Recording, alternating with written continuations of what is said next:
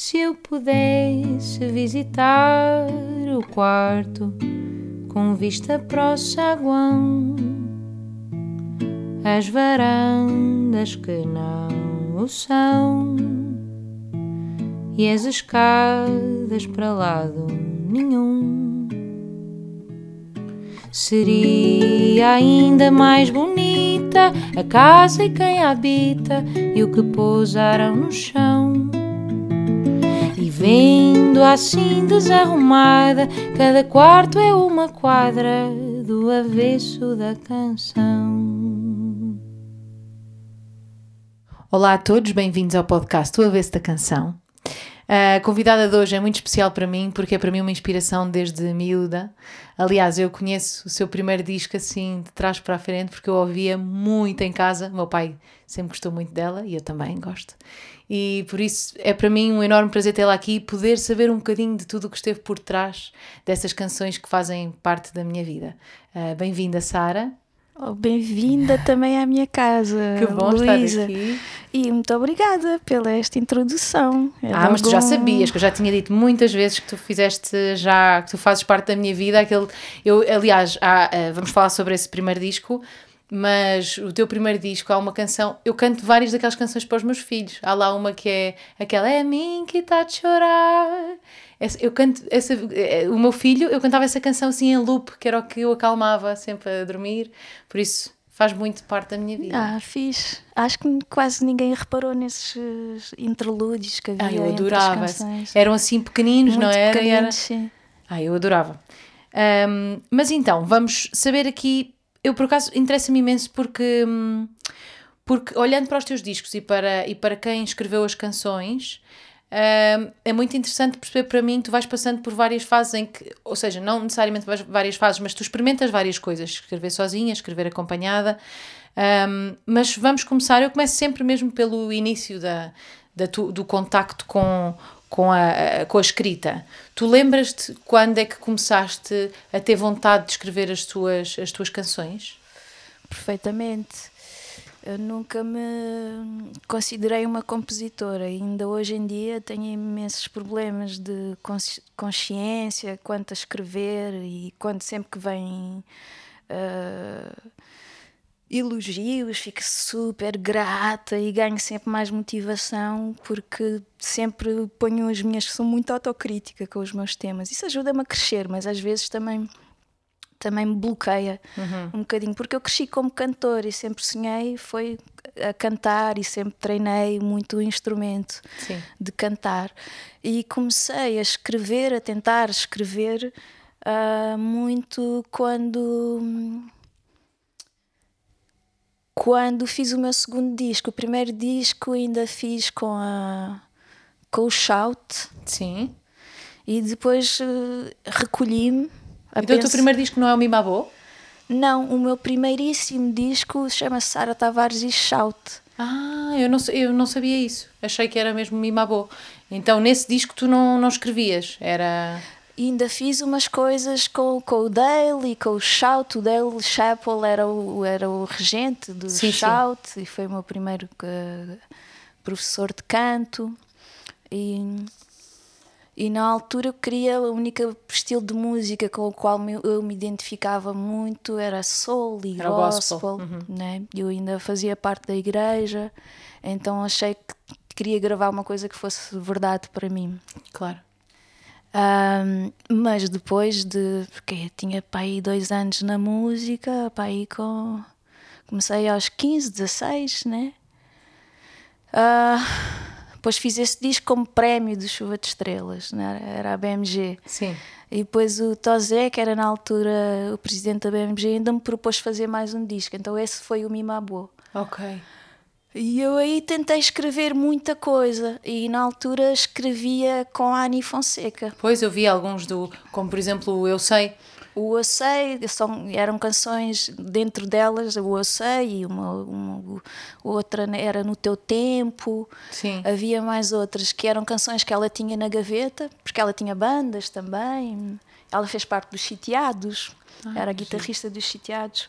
Então é eram canções que ela tinha guardadas e eu basicamente mudei-lhes, criei refrões, criei outras Sim, sim, sim, cenas sim. Para, para elas se, se adap- adaptarem mais a mim.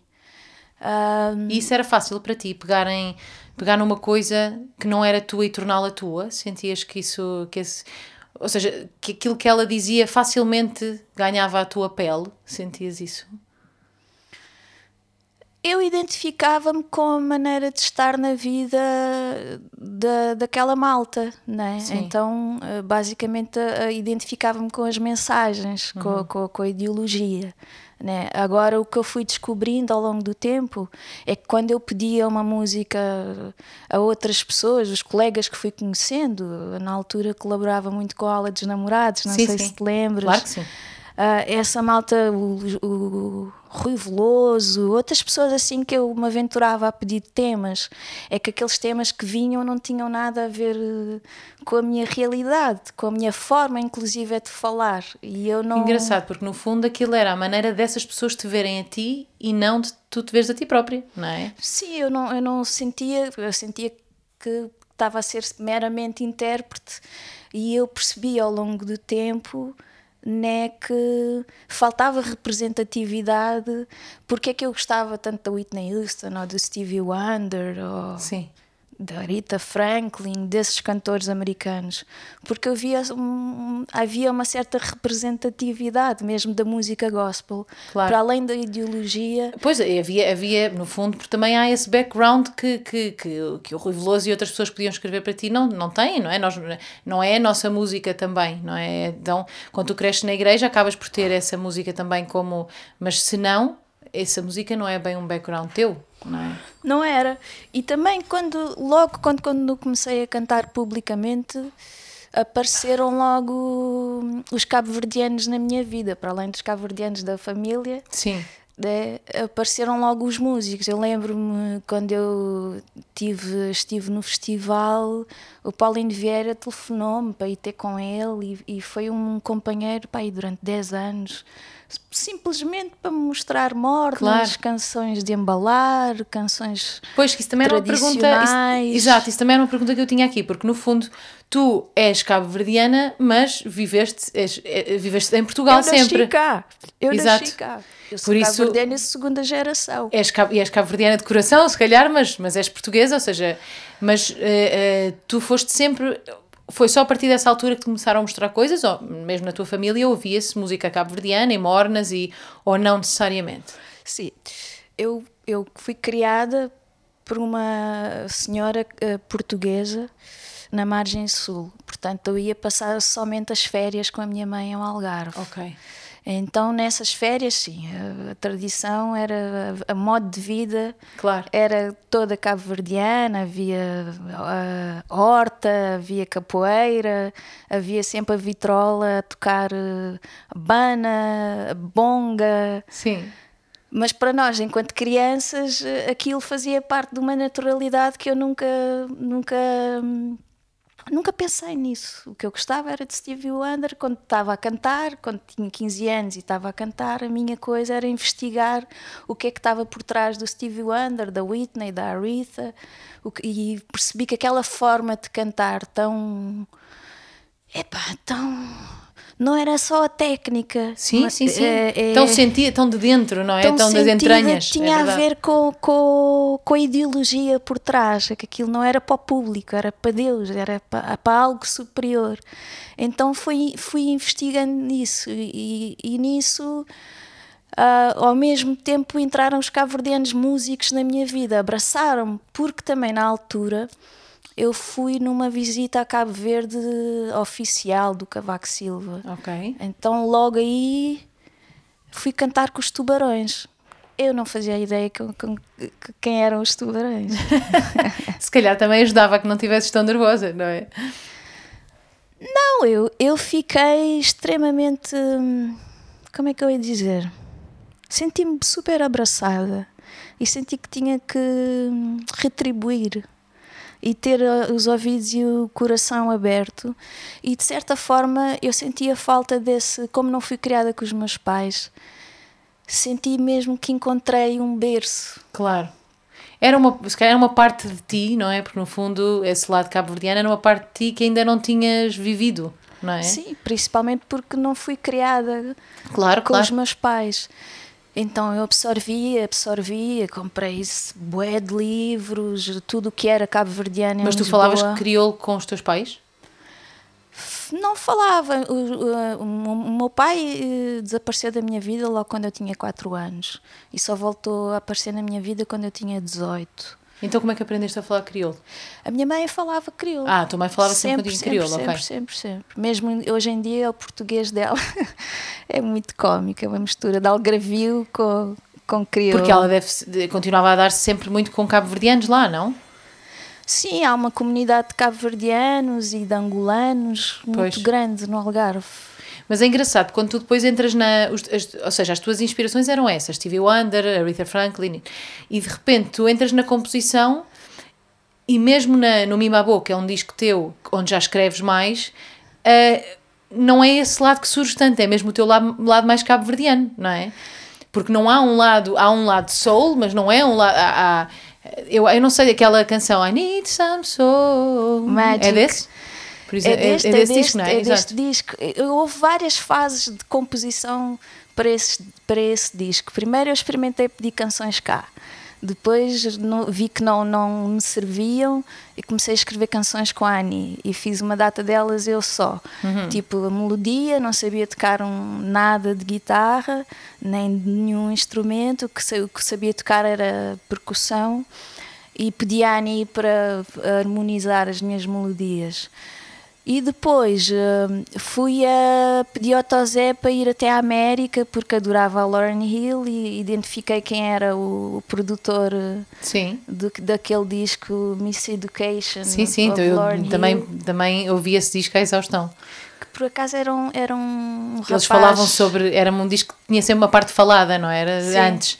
Sobre amor e sobre relações. Sim, sim. Exato que era tipo na escola. Exato, eles riam-se todos, yeah, yeah, fagai, yeah. não sei o quê. Yeah. E então foi sempre agarrada muito, vinha daquela escola de, do pastor, né? então sempre hum. agarrada muito à mensagem que estava a ser falada. E então eu pedi ao Tozé para ir uh, procurar uh, esse produtor. E fomos, fui, fui eu e a Ani com umas 30 canções feitas uh, lá encontrar o rapaz, que já não me lembro o nome dele.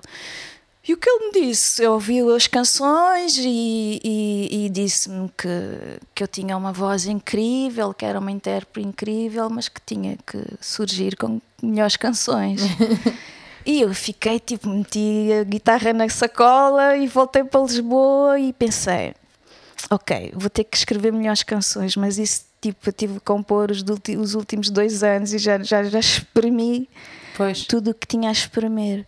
E um dia, na casa de uma amiga, uh, ouvi um disco do Loco Akanza e comecei sim. a perceber esse mundo francófono de afro-francófonos que é, não era um mundo de, de, tribalismo, de música folclore tribal, mas que era uma música muito contemporânea. Sim, sim. Então uh, liguei ao, ao Locoá e convidei-o para vir compor comigo. Pois, é. porque há várias canções escritas eh, contigo e com ele, não é? Então ele veio a Lisboa, compôs uma série de canções comigo, deu-me umas dicas e não sei o quê. Ah, e depois eu fiz mais canções, voltei lá, foi, foi tipo uns seis meses a ir lá e vir cá e eu decidi convidá-lo para produzir o disco comigo. Por isso é que o disco se chama Mimabo. Entretanto, o meu crioulo era muito rudimentar na altura. Não o ah, suficiente para ser poético não o suficiente para ser poético e mesmo agora se tu entraste aqui e viste-me a falar com a tia, tia dá-me para mim parecia ótimo 30 mil, mas já dá-me 30 mil mas porque, eu não falo porque as figuras de estilo as, as, as, as metáforas Sim, eu basicamente pessoa... eu traduzo o português para crioulo é? é? que no fundo para uma pessoa poder sentir-se à vontade para criar poesia numa língua deve sentir-se mesmo à vontade com essa língua, não é? é isso é mais é, é, é, outra coisa. Eu falo um crioulo muito literal, né? Quer o São Pajudo, quer o Badiu. É, okay. é, muito literal. Às vezes dou umas, porque já é, são 20 e tal anos já a estar em Cabo Verde e a estar com eles. Mas, uh, e com a minha mãe, às vezes lembro-me, ah, a minha mãe costuma-me dizer isso, e a minha relação com a minha mãe melhorou a, a léguas, tipo a minha relação com a minha mãe. Quando melhorou a, a tua, quando melhorou o teu crioulo. crioulo, que giro. O meu crioulo. Eu Hoje em dia falo muito com a minha mãe em crioulo. Porque sentes que podes falar sobre tudo, porque já sabes pelo menos usar essas palavras, não é? E aí ela sente-se muito mais à vontade comigo e de saber que eu tenho curiosidade, que eu Claro. conheço a ilha dela até melhor que ela, Claro, que eu me interesso, né? claro que sim. Então todo esse interesse faz com que eu me esforce na composição. Entretanto, com o disco, o disco que eu fiz com o Locoá, eu sinto que não há tanta cabo-verdinhadade nele, porque o Locoá é congolês. Sim, então ele traz tipo a música afro, mas de, de- da visão mais eh, do Congo. Sim, o que o, aquele disco foi um, um pré, uma pré-preparação, uma aprendizagem para o próximo disco, Claro. Balancê, porque eu aprendi muito na, na metodologia do estúdio, a maneira como ele tratava os músicos, como conseguia levá-los. Quer dizer, ele tinha uma coisa pré-definida, uma expectativa para, para, para aquilo que ele queria com um guitarrista, ou um, um pianista, ou um E tu gravaste em Portugal fizesse. Não, gravei lá Ok. em e, Paris. E com músicos que ele, que ele escolheu? maior parte deles de, que ele escolheu lá de, de França, de Paris, mas levei alguns daqui também. Ok. Levei um angolano, o Dalu, percussionista, levei uma baixista da altura, que é o Teófilo, ah, e umas cantoras para fazerem ah, os backing vocals Sim. em português. Ah, e na altura ah, aprendi muito para fazer o próprio o próximo disco, quer nessa fase de composição com ele, né? quer Na verdade, eu acho que todos os discos são uma aprendizagem para um próximo, não é? Acabamos sempre por aprender. São, mas para mim, para mim é mesmo aquela coisa que eu não nasci como compositora. Sim. Então estou sempre a correr atrás do, do, do prejuízo, quer na guitarra, nesse E, isso, e a disco. guitarra, isso é importante, a guitarra, porque tu disseste que não, não tocavas instrumento nenhum. Então, quando o primeiro disco com a Ani, tu estavas ali, ela estava a tentar também perceber as harmonias que estavam por trás das tuas melodias. Tu sentes quando começaste a tocar guitarra, e hoje em dia eu acho que tu tocas, tocas super bem guitarra, hum, tu sentes quando começaste a tocar guitarra que isso te ajudou muito na composição? Claro, a independência. Claro. A independência, se calhar ah, eu, eu gostaria de fazer eh, mais harmonias na guitarra e não sei o quê, mas como ah, consigo dar a volta ao texto com a melodia, não é? E, e tu sabes, como compositora, que às vezes podes ter um, uma mesma harmonia para todas as canções, mas se fores suficientemente criativo, Claro. E ritmicamente também é super rico aquilo que tu fazes, não é? Sim, eu toco a guitarra como se fosse um percussionista sim, sim, sim. a tocar guitarra. Mas houve várias fases. Houve uma fase que eu fui ter uma aula com o Mário Delgado e tive sem tocar guitarra um mês inteiro, porque de repente eu percebi que fazia as minhas canções todas em lá.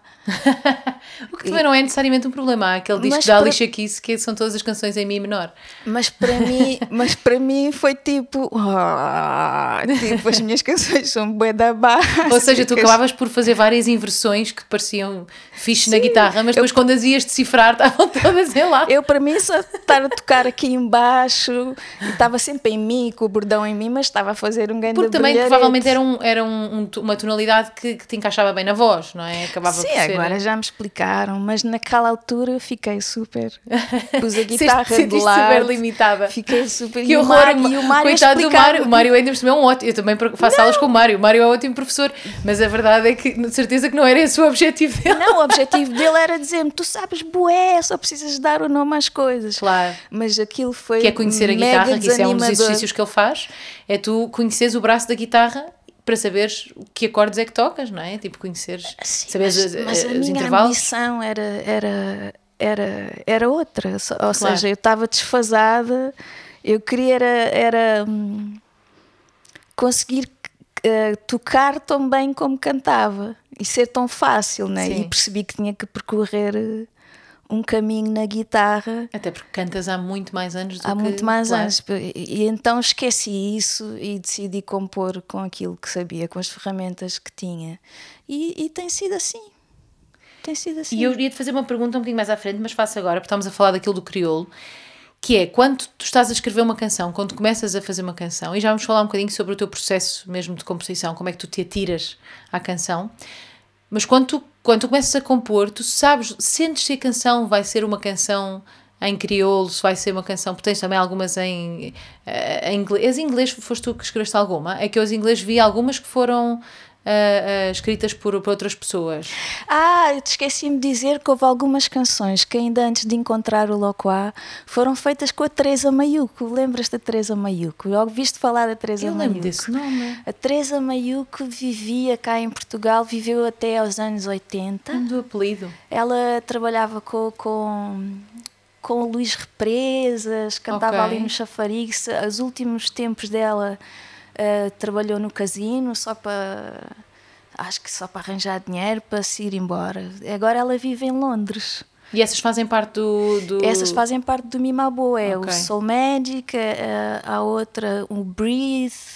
Mas eu vi que era Ah. dois, mas era dois nomes. Não é, não é essa. São vários, porque nós fizemos tipo um writing camp. Ah, isso era outra coisa que eu te ia dela. perguntar, porque às vezes tu tens canções que têm muitos nomes. Há umas que chegam a ter quatro nomes. Uhum.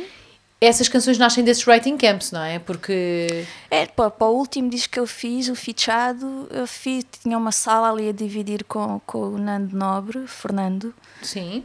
e convidei várias pessoas para virem lá experimentar fazer canções comigo. Às vezes eram um, às vezes eram três. E como é que isso funciona? Às vezes uma pessoa pode não dar ideia nenhuma, mas estava ali na sala, ou seja, são todos creditados. É assim que acontece. No, no caso da experiência com a Teresa Maiuca, logo ao princípio eu não gostei, não gostei porque logo no princípio assinámos contratos que, que o que é que fosse que saísse dali ficava dividido, era, Irmamente. era quatro, né?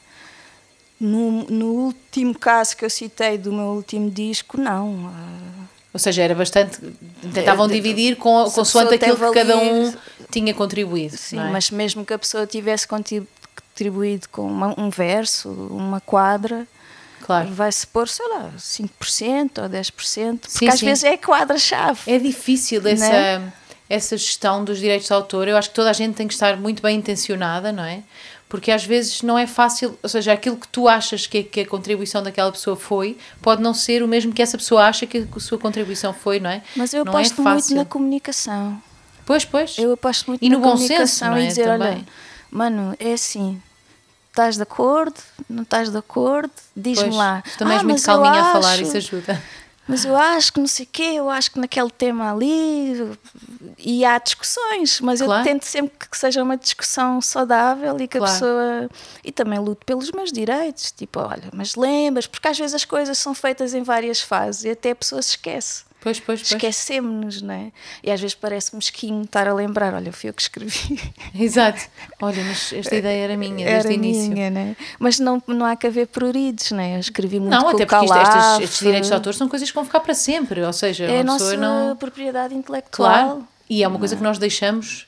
E a fatela, alguém se esquecer do amigo que até te disse aquela aquela, Aquela frase que afinal foi chave, frase-chave, não é? Claro. né? E tu vais dizer, fui eu que fiz. E, e o amigo disse, "Pois, mas eu é que te disse aquela frase. Exato. pois é, isso não é fácil. Mas olha, e então, voltando àquela, àquela questão que eu estava a falar há bocadinho, de como é que tu. Primeiro, se tu tens algum, se tens alguma, algum método, ou seja, hum, se tu pensas, agora vou, vou preparar um disco novo, então vou começar a escrever para esse disco, ou se estás em casa e te apetece tocar e pegas na guitarra, ou como é que, como é que tu trabalhas? Caos total. Caos total. E o que, que é que isso quer dizer? Caos total, quer dizer que às vezes passo semanas sem, sem pegar na guitarra, sem, sem pegar numa caneta. Ah, uma coisa que eu faço é ouço muito música, mesmo quando já estou farta de ouvir música, alguma música tenho que ouvir. É, é um vício, é uma coisa que preciso como, como água. Ah, ok. Ah, às vezes estou com o Júlio Pereira e ele diz-me sempre: lá vai ela ouvir música. Mas tu não te cansas? E eu, não, há sempre uma música que, mesmo que seja as taças tibetanas, não sentes. Tão- Precisas de um som qualquer, uma banda sonora para a tua preciso vida. De som, preciso de som, é engraçado. E às vezes o som, eu às vezes estou sobrecarregada do, Pois, do, pois, às- às do tantas- ouvido, né? E tens que pôr pausa nisso para conseguir escrever, não é? Eu diria que sim, mas eu sou essencialmente um músico, não sou essencialmente a pessoa das palavras. Pois. Então, Uh, e sou uma pessoa que falo pouco, sou uma pessoa que tem que me esforçar para escrever. E acho sempre que não, não tenho muita coisa a acrescentar. E depois sou fã do Chico Buarque, sou fã da Nina Simone, sou fã. É muito difícil também me agradar. Pois. Pois és muito exigente, eu não é? Depois sou, com... sou muito exigente. Então eu, que não sou compositora de, de, de, desde jovem, também me custa muito riscar o papel. Então quando tu começas, começas mais com uma ideia melódica e rítmica e depois é que tentas inserir palavras? Não, começo com as duas coisas. Aí, e isso ter começar com as duas coisas uh, trilha um caminho difícil para mim, porque eu estou sempre à espera de uma coisa e da outra. Sim. O que me estimula mais é ler. Uhum. Ler. Às vezes, quando estou a ler mais, com mais frequência e não vejo televisão, estou mais em contacto com a palavra. Escrever em crioulo ou em português, também, se tiver em Cabo Verde, é fácil logo escrever em crioulo. Não, ah, pois, não, essa era a pergunta que afinal acabaste por não responder, porque fomos okay. para as canções em inglês, que era quando uma canção nasce, para ti ela começa e tu sentes logo se ela vai ser em crioulo ou em português? Ou... Quando estou em Cabo Verde, é sempre crioulo. É, é sempre em crioulo. Quando estou em Portugal, depende da fase que estou a passar. Um, se, se, por exemplo, agora a ti está cá em casa e eu falo muito em crioulo, metade dos meus músicos são crioulos, então falo com eles em crioulo. Então é muito complicado para, para mim. Além de estarmos em confinamento e então falares com menos pessoas, provavelmente. Não, mas mesmo em confinamento vêm cá produzir comigo e tal. Então é, é, é para mim complicado decidir, mesmo quando mas estamos juntos. Mas é uma decisão juntos, então? Não é tipo, eu, eu, não agarres na não sai, é uma decisão, esta vai ser em crioulo ou esta? Muitas vezes tenho que me obrigar a fazer em português. Ok. Porque normalmente meti o chapéu do crioulo já há muitos anos, né? E porquê que te obrigas? Sentes que, que deves escrever em português? Sinto que, que, que também sou portuguesa e que okay. me expresso, de, de, de, faço poesia com mais facilidade okay. em português porque o meu léxico em crioulo é mais uhum, delimitado, uhum. mas eu falo com, uma, com, com, com coração. Com o português tenho que pensar mais, mas também é, é a minha língua de, de nascença, uma a minha língua do dia a dia. E sentes que te levam para sítios diferentes, as duas línguas? Leva para sítios diferentes. Talvez que o crioulo possa ser uma língua um bocadinho mais rítmica ou mais. Uh sei, de certa forma mais melódica até. É mais visceral. Uh, dá para falar mais de sentimentos uh, do suor, da coragem Sim. na barriga, de, de, eu ligo mais a essas coisas, de, de sensações corporais. Sim. Né? Uh, de emoções. E o português leva-te para um sítio, se calhar, um bocadinho mais eloquente, mais poético, mais. Mais metafísico. Então. Mas, é, é, mas que bom que é ter essas duas não é? No fundo, são dois caminhos que eu, levam a sítios diferentes e. Eu adoro. E, e, são duas partes de ti, não é? Por isso não fazia. Não eu fazia... adoro. Mas tenho uma coisa que estou sempre a querer evoluir. Eu não decido de que tema é que vou falar. É? Antes das canções. Ou seja, o própria, a própria melodia leva-te para alguma coisa. Sim. Vou, vou fazendo. Vou e não fazendo. tens essa coisa do.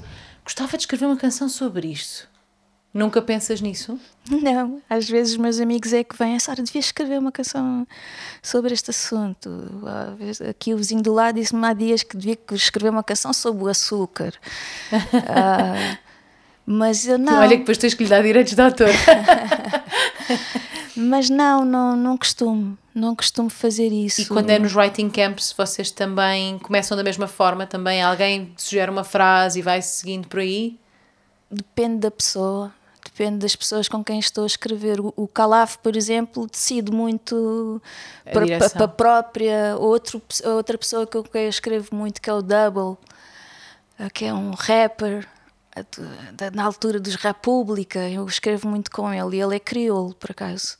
Ele, ele para, para, para bem dele próprio, para encontrar um método para saber o que é que vai escrever, ele quer sempre definir definir sobre o, o que é que estamos assunto. a falar, o assunto. Sim. Ele e o Calaf são dos dois que querem Ok. definir o Então isso é assunto. interessante porque acabas por explorar várias, eh, quando estás com outras pessoas, exploras os métodos deles também, não é? Claro, com o Márcio, por exemplo, o Márcio, ah, por uma questão de ideologia ou o que foi, ele não queria dizer numa canção que fizemos juntos, ele não queria dizer não, a palavra não. Então é engraçado, tu Sim, sim. Aprendes a adaptar-te, a sair da zona do teu conforto e a, ter, a estares atento. Não, isso é, é muito interessante. Isso. Eu, eu, por exemplo, eu tenho algum problema em fazer isso, em escrever com outras pessoas. Para mim é muito difícil, é um processo muito individual. Mas eu acho que quando tu aprendes, eu acho que é uma, é uma prova também de humildade e de tu, tu aprendes a fazer isso com outras pessoas, porque vais aprender sempre com outra pessoa e, vais, e também tu vais, vais explorar outros lados teus que, onde não chegarias se calhar sozinho. Mas, mas eu, eu acho isso maravilhoso. Tenho alguns problemas em fazer isso, em, em escrever com outras pessoas, para mim é um processo muito solitário. E por acaso falava com o Fausto e ele diz que para ele também, ou seja, às vezes é uma questão de uma pessoa experimentar, não é? Mas, mas é realmente. hum, Eu experimento numa certa percentagem. Pois. porque faço muito primeiro sozinha, decido as minhas intenções e faço muitas experiências sozinha e depois quando vou para uma roda qualquer que são sempre com uma ou três pessoas no máximo digo quais são as minhas intenções Claro. ou seja não, e no fim só fica se tu gostares, não é? e muitas vezes hum, há montes de coisas que não ficam Claro. e, e isso é um processo por vezes eh, doloroso Sim, não mas é? eu também, se calhar, já te rodeias das pessoas que tu Às vezes não é, vais, à, vais à descoberta. Né? E porque Pois. estamos num mundo que também se fazem produtos, as pessoas às vezes vão, vêm com uma expectativa que vamos fazer uma canção, né? Não, e, e tu vai próprio ser vais. usada, né? E tu próprio vais mudando, porque eu, eu, eu que reparei é que, hum, por exemplo, no Mimabo, no Mimabo ah, havia as tais canções escritas se- quase sempre em parceria, mas que no, no Balancê, por exemplo, já havia muito poucas parcerias. As canções são quase todas tuas. E, e eu senti isto, não sei se, se é verdade, mas pelo que tu me estás a dizer, é que isto também foi um processo teu, de acreditares mais em ti enquanto compositora e sentires, não, eu quero fazer as minhas canções. Mas também ter ganho através do processo do, do Mimabo, ah, sobretudo com o Locoá, as Essa ferramentas, bagagem, e claro, né? Claro, claro. Eu vi aqui o que era o, no Shinti, não sei se digo bem estas, estas Sim, palavras. sim. Ah, só, o Só de Imaginar ah, é que é, é a única canção que é uma parceria também. É, mas é mais harmónica, que foi, escrevi com um rapaz que tocava guitarra e É o Ricardo Alves. O é? Ricardo. Exato. Ahm, outra coisa que eu achei que eu acho interessante na tua carreira e estive a ver é que tu não fazes aquela coisa que muitas vezes é, é quase obrigatória em Portugal, que é de lançar um disco dois em dois anos. Ahm, houve, eu sei que houve um, um tempo que também estiveste parada, mas tu sentes ahm, isto é por outras questões ou é mesmo porque tu sentes que tu vais fazer as coisas quando tu queres e que tu vais escrever quando tu queres? Ou é porque são questões externas? Não, é mesmo como, como eu quero. E eu não considero Portugal como sendo ah, o meu circuito. hum, Sim, sim, sim. Olha, um dos primeiros concertos que eu vi teus foi, foi acho, acho que foi em Boston que eu vi. Pronto, ok. Eu não considero isso porque nos primeiros passos que eu dei aqui, e inclusive quando eu comecei a querer fazer uma música assim meio meio que não era a música que se vendia cá, né? O Mimabo e o Tosé Brito disse-me logo que fazes, mas é a tua responsabilidade. Portanto, os meus discos nunca tiveram grande promoção cá, não, porque não, se não tocam na rádio, não se encaixam meio no formato, né? Que o Sim, sim, sim, português não são costuma- mainstream, não Não é? são mainstream.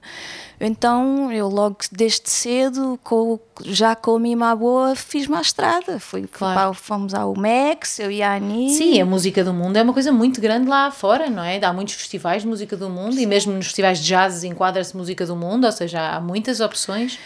Então, desde cedo percebi que eu ia ter um públicozinho em cada país, né? um público muito especializado. Que, que, Sim, só que ser de nicho na Alemanha, por exemplo, nicho. é muito grande.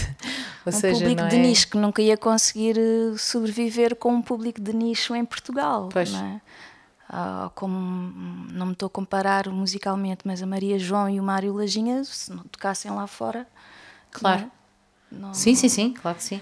Aliás, muitas vezes acontece haver artistas, como a Cristina Branco, por exemplo, artistas que são, hum, não digo mais apreciados, mas que, mas têm, têm mais concertos e têm mais reconhecimento lá fora do que aqui, muitas vezes. Mas também, também é é a dimensão do nosso país, mesmo a dimensão física. Né? Sim, está bem, mas podia ser, podia ser mais ou menos o mesmo reconhecimento, mas para, para um país mais pequeno.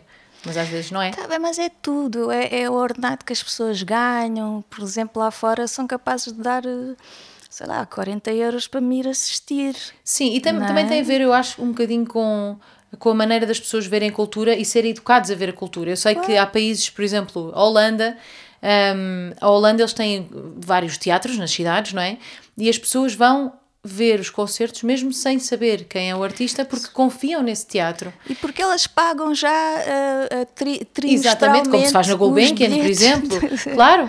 E então as pessoas, e porque isso está muito incutido na, na cultura, o ir ver concertos, ir ver espetáculos, ir ver teatro, não é? Na nossa tem que estar um bocadinho mais, é um processo ainda a fazer. Mas ao mesmo tempo as pessoas não vão tanto à discoteca, não vão tanto, não estão tanto na rua a beber copos e a falar com os sim, há amigos. coisas que são culturais, E é? tu sentes Claro. vontade de voltar para Portugal, que é para estás a curtir com os amigos na rua ao mesmo tempo. Não, mas claro que sim. e Claro tu- Consomem mais a, tu- a tua música, mas tens, quando chegas ali no avião à curva da, da Caparica, ficas já Lisboa. Não, e claro, olha, eu vivi fora seis anos e hoje em dia não me via a viver fora Ah, daqui. então não. Não, claro que sim. O que eu digo é que, mas ainda bem que há os outros países para nós irmos tocar, é um facto. isso é para mim, há dois anos que não saio daqui e Pois, faz, faz falta. Eu, por acaso, Para fiz, tocar, fiz sim. concertos mesmo ah, antes de fechar tudo. Eu fui à Austrália e ao Japão mesmo antes de fechar tudo. Eu acho que isso ainda foi mesmo assim uma sorte, porque ainda guardo esse aí. yeah.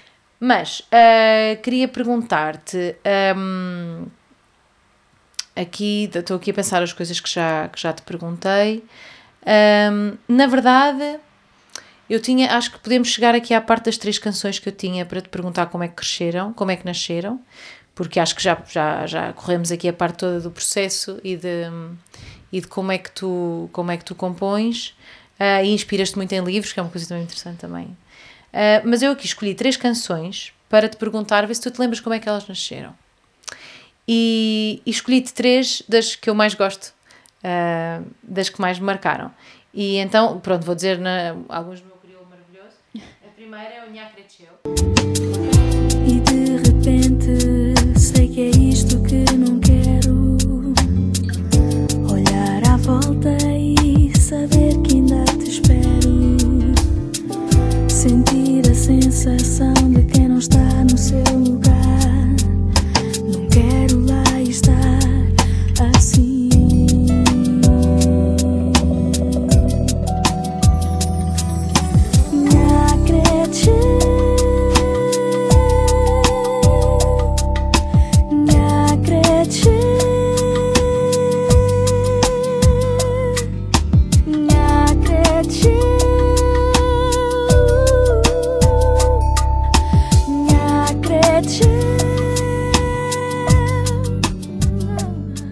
Essa canção também é uma parceria tua com a Ani. Exatamente.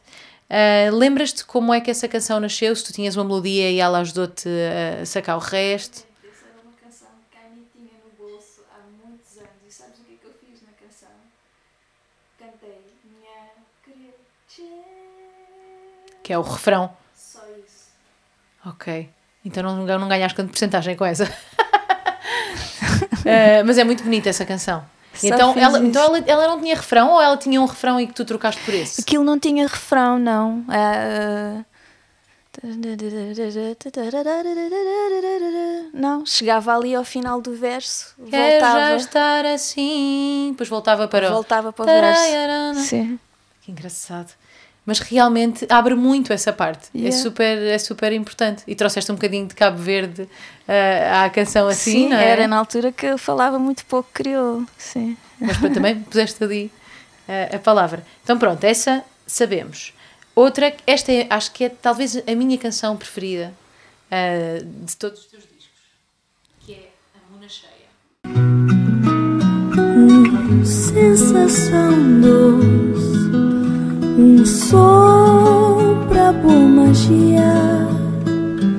minha vida inteira um dar só para um segundo de bom sorriso. É grandeza de amor, bem maior que tudo dor. Abre asa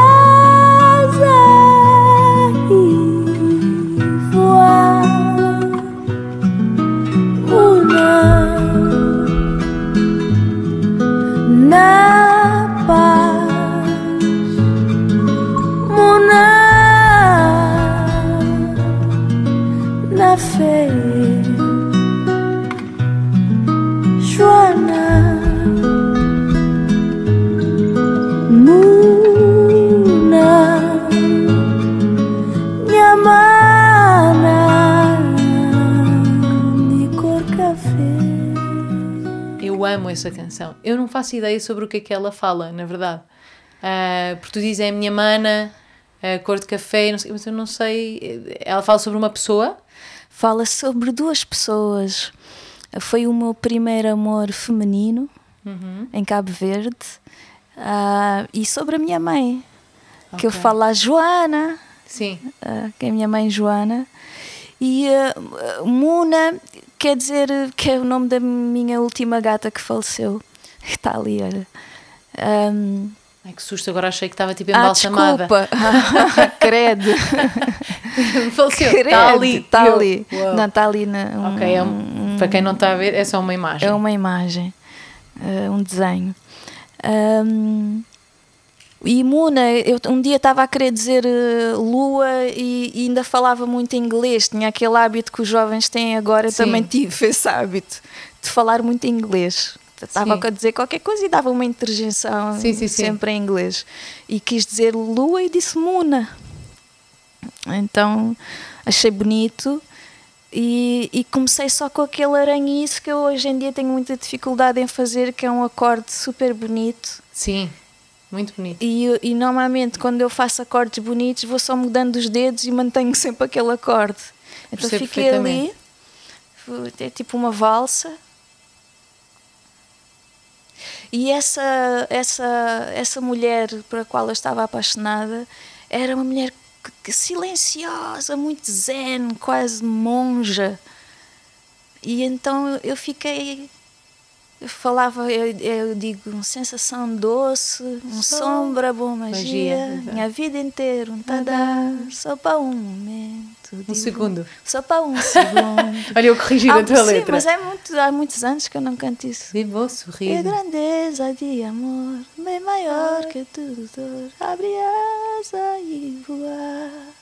Yeah. É tão bonita essa canção.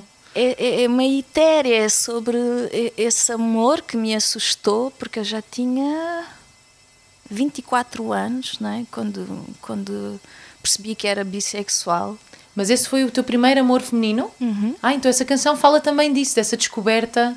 Sim, muito, muito codificado, né? Não, não, claro, mas é super interessante Mas saber. é sobre isso, sobre isso. Que bonito. E já Mas ao mesmo tempo da quando, tua quando mãe. não estava com ela.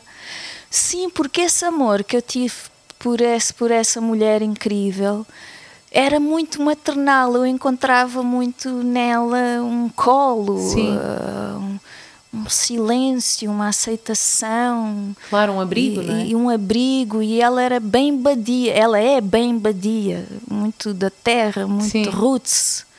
E eu senti que estava ali a cumprir um ciclo qualquer perante em relação às questões que eu tinha com os meus pais. Sim, sim. E, e saiu essa música que eu, que eu gosto bastante. Mas é daquelas músicas que eu não sei como é que chego lá. Mesmo aquele C.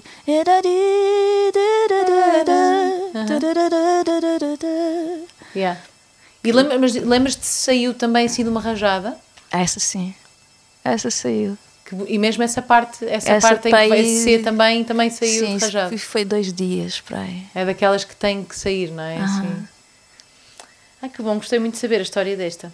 Às vezes eu acho que, é, por um lado, acho interessante sabermos as histórias das canções, por outro, às vezes, para quem lhes deu um significado seu, pode ser estranho, não é? Porque no fundo, de repente, desvendas a canção. Há pessoas que pensam, ah, isto, isto foi feito para mim. E de repente há todo um significado que faz com que não tenha sido feito para ti. Por isso é que eu só escolho três, que é para uma pessoa. Ok.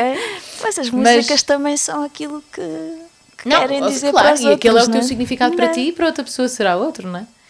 Mas eu, a terceira, é o Coisas Bonitas. Inspira-te, perde a vergonha, diz-me que queres casar comigo e então hum, deixa-te de coisas, perde essa mania de fingir que nada sente.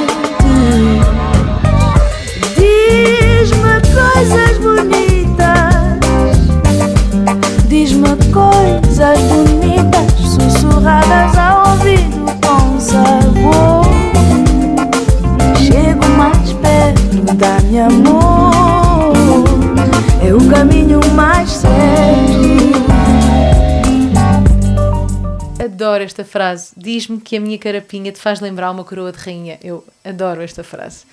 Uh, é, que é porque é muito visual, eu adoro coisas visuais e acho muito bonita. E para além de que tem um groove, uma batida incrível, esta também dançamos bastante lá em casa. Um, e lá em casa, a verdade é que ouvimos muita música, nós ouvimos muito Mayra, ouvimos muito a ti, e então, e que são ótimas coisas para acordar bem, não é? Tipo, para dançar e acordar bem. E eu, como faço música muito triste em geral, tenho que ouvir outras pessoas. É triste. Não é assim melancólica, mas tenho que ouvir outras pessoas que fazem coisas para dançar, para contrabalançar com um bocadinho também, não é? Com outro tempero. Sim. E esta aqui, esta, esta canção foi escrita por ti também, só. Esta sim. Esta basicamente já, já tem aquela coisa, já consegui uh, uma linguagem minha crioula, aquela meio coladeira inspirada meio no Tito, meio no Bois Mendes, são Sim. duas grandes referências para mim naquela levada, naquela mãozada. Tenho isso no Balancê, no Planeta Sucre, há várias, no Ginga. É uma mãozada comum. Sim. Que eu pego na guitarra, faço logo essa mãozada. Né? E então agarrei-me e tinha aquela coisa, diz-me coisas bonitas, que é uma coisa que há, as pessoas da mercearia que estão mais habituadas contigo, ou do café, então menina, diga-me lá coisas bonitas. E eu, arranjo, e eu às vezes apanho claro. frases assim e, e decido trabalhar à volta delas. E o outro subcontexto dessa música é as noites no Beleza. Ok. As noites do Beleza que está tá sempre. Já foste? Já fui, claro. Então está sempre uma série de, de homens a querer convidar eh, as damas para pa, pa dançarem. É, e para quem, e para quem é, é não está habituado, é um tipo de dança bastante, bastante pretinho, não é? Tipo então, tipo assim é, eu a primeira vez que fui fiquei assim um bocado assustada. Mas então eu queria mandar o recado, era mais para eles, porque eles às vezes querem dançar, mas não têm jeito nenhum, são muito. vão com muita sede ao pote. Vão com muita sede ao pote. Eu também, se calhar, fui, fui uma fase muito púdica, mas, mas a verdade é que não, eu estava tipo. Não, não, é, não és nada púdica, eles têm que ser posicionados e postos e normalmente vão logo mais a, a, às, às, brancas porque as brancas estão mais inocentes.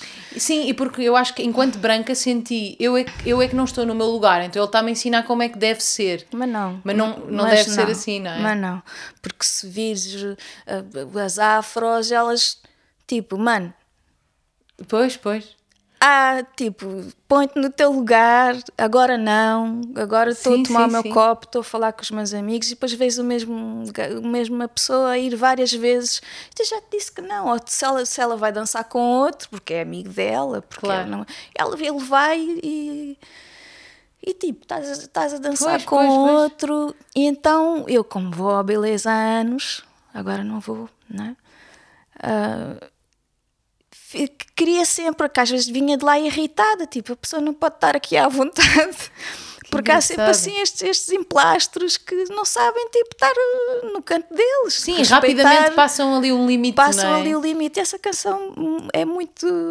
É, Diz-me cenas fixe, conquista-me, mas com jeitinho. Não, com, e quando tu dizes contato, a coroa de rainha, tipo, tem respeito por mim, eu estou aqui no meu, no meu mim lugar. como mulher, eu não Exato. sou mulher objeto para te vis aqui roçar em mim. Mano, Pois, mas é verdade que, é verdade que eh, enquanto mulher branca, eu acho que nós sentimos um bocado isso quando vamos lá, que é tipo, não vou ser púdica, é assim que se dança em Não, Cabo não, Verde, não. ou é assim que se dança. E, e, não, e- ou seja, é quase como quando tu vais a outro país e decides, eu estou aqui, tenho, e o Beleza para mim é quase como um outro país, não é? Então eu vou lá e digo, ok, não, não, é assim que é aqui, eu, pronto, eu é que estou aqui. Não, há E mesmo agora que há- isso é bom, já não há vou aceitar mesmo- mais isso Há a próxima vez habituês que estão lá à espera disso. E há mesmo pessoas, eh, mulheres solteiras, que vão lá para dançar e, e, Desse- e que claro, têm já claro. pares. E eu tenho também pares lá. Claro. Eu também já tenho pessoas Sim, que eu mas é- gosto de é dançar como porque tudo, dançam é- muito bem Claro. e que respeitam. Claro. E eu go- gosto, gosto de dançar contigo, né? Mas tem aquele Claro. savoir-faire. Então, verdade. eu- coisas bonitas é sobre o Nós savoir-faire. também não estamos muito habituados a, a homens a dançar tão bem. Eu acho que também é essa situação. É que os homens em geral dançam muito bem, Dança. não é? Tem, por isso também uma pessoa fica assim meio confusa. Mas, Confusa no bom sentido. exatamente. Bem, acho que temos que ir ao Beleza dançar quando abrir, não é? Acho que sim, acho, acho que é isso que fica. Bem haja beleza. Olha, ah, pronto, eram estas perguntas que eu queria fazer. Queria muito, adorei saber um bocadinho mais sobre a tua. Boa. Ah, e o Beleza é o nome de um grande compositor cabo-verdiano. Ah, isso eu sabia. Ok, Isso boa. eu sabia. Um, sabes que ainda há pouco tempo eu sempre li muito ah, um, escritores ah, ah, lusófonos, mas mais africanos. Eu sempre gostei muito, adoro Miyakoto, Água Lusa. E há, há um tempo eu percebi que nunca tinha lido um escritor cabo-verdiano e pensei, isto tem que mudar. E então fui ler aquele que é dos mais eh, famosos eh, livros de cabo-verdianos, que é aquele O Testamento do, Do, Na- do Senhor Napomuceno. Ai, adorei. É de quem? É do eh, Germano. Não, Germano. exato. Germano de Almeida. Exatamente. Há Epá, muitos. Há uma, adorei, época, há uma adorei. época mais antiga que é dos claridosos. Todos os claridosos. Há vários Ai, autores. depois vou-te pedir, vou-te pedir eh, alguns conselhos, porque eu sempre gostei muito de escritores africanos. Não sei, tem alguma coisa de, de tu. É muito é, um, sensorial. é um português diferente. Não, é? mas é muito sensorial. Por exemplo, com o Miyakoto, É eu de repente sinto. É um bocado que tu dizes com o crioulo, exato. Tu sentes que estás ali a cheirar aqueles Uhum. cheiros, a, a mesmo. E então eu depois li esse livro e gostei muito mesmo. Por isso tenho, é isso, tenho que explorar um bocadinho mais. Mas gostei muito de saber eh, um bocadinho mais das tuas. do que é que está por trás das tuas canções. V- vou ler agora o, o poema conjunto. Eu vou ler a parte porque na- no, no episódio anterior era suposto eu ter ah, o Fausto ter-me dado a parte dele, mas ele pediu mais um tempinho. Então o que vamos fazer agora é eu vou ler aqui ahm, a parte, a minha parte, a parte do Fausto, e depois no próximo episódio já leio a minha parte, a parte do Fausto e a parte da Sara. Vamos lá ver, está aqui. E assim vi Mariana, pela última vez. Ainda guardo comigo as tranças e a neve da sua tez. O suave perfume do seu sorriso, de outros outonos dourados, por sombras e paraísos, pelos nossos olhares embalados. Muito obrigada e até à próxima entrevista. Beijinhos. Seria ainda mais bonita a casa e quem a habita e o que pousaram no chão. E vendo assim desarrumada, cada quarto é uma quadra do avesso da canção.